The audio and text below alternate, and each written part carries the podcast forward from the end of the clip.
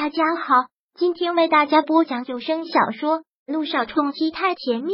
想阅读电子书，请关注微信公众号“朝会阅读”，并回复数字四即可阅读全文。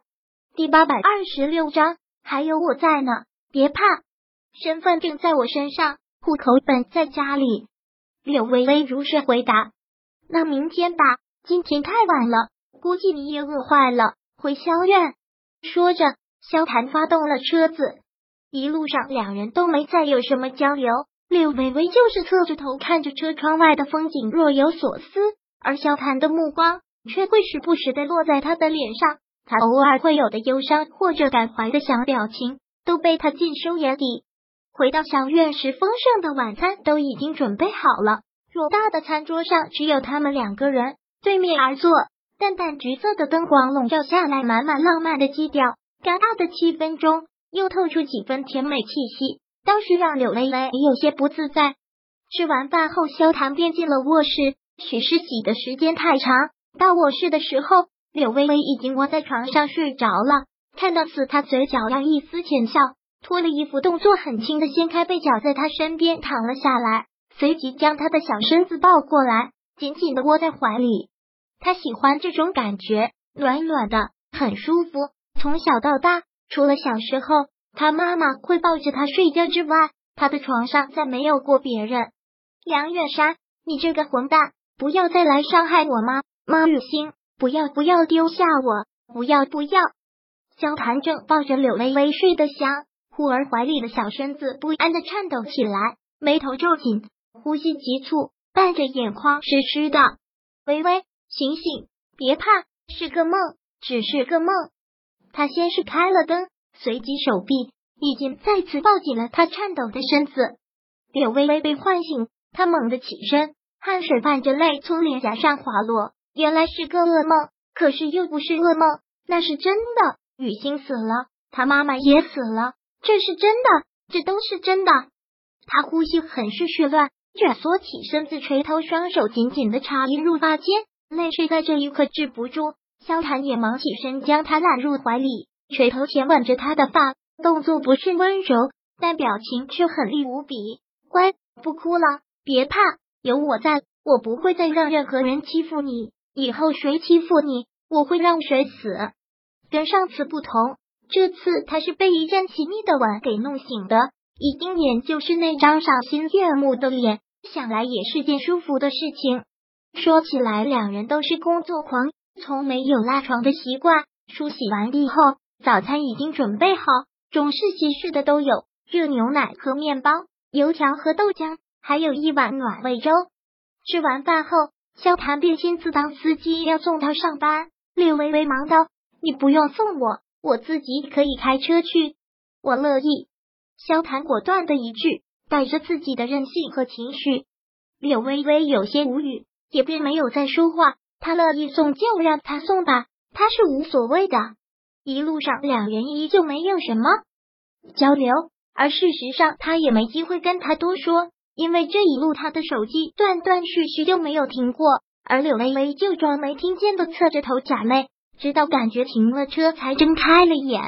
微微，今天领证的事怕是不行了，我急需到国外出差一趟，至少三五天才能回来。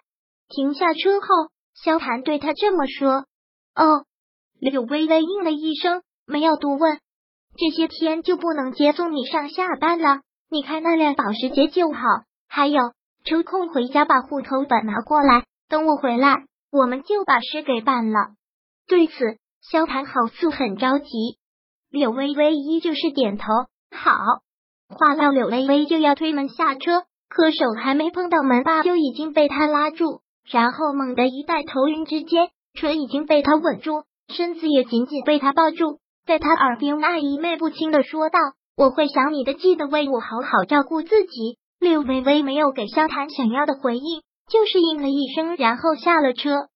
进了设计部之后，同事们的眼光都是怪怪的，就像是刚聊到了他什么八卦一般。看到他，立马散开的恭敬的喊了一声：“刘总监早。”柳微微淡笑着回应，然后进了办公室。他前脚进办公室，沈小爱后脚就跟进来了。带着一脸欣喜、很八卦的问道：“微微姐，你是不是谈恋爱了？刚才送你来的人是谁呀？”一辆顶配限量版的劳斯莱斯出现，自然是备受关注。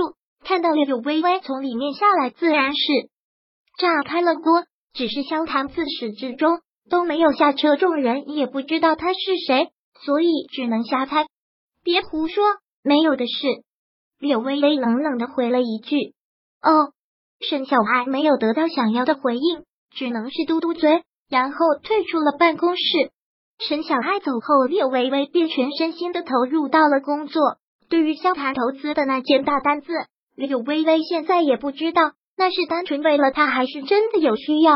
但不管怎样，结果是这桩生意已经定下了。他要做的就是就是让客户满意。柳微微一工作起来就很忘我。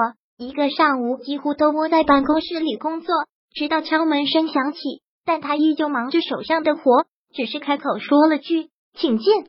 刘总监，公司来了位贵宾，点名要您亲自过去接待，现在人在展厅。他的下属很恭敬的跟他说着：“好，知道了。”柳微微点头，心里却是挺疑惑的。